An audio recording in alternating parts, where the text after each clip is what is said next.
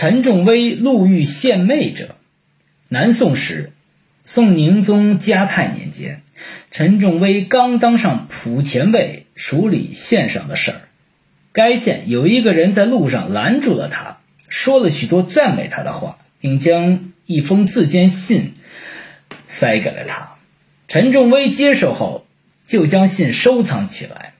一年以后，这个人家里欠了县上的租税，陈仲威逮捕了他家奴仆。这个人对此十分有怨言，来找陈仲威理论。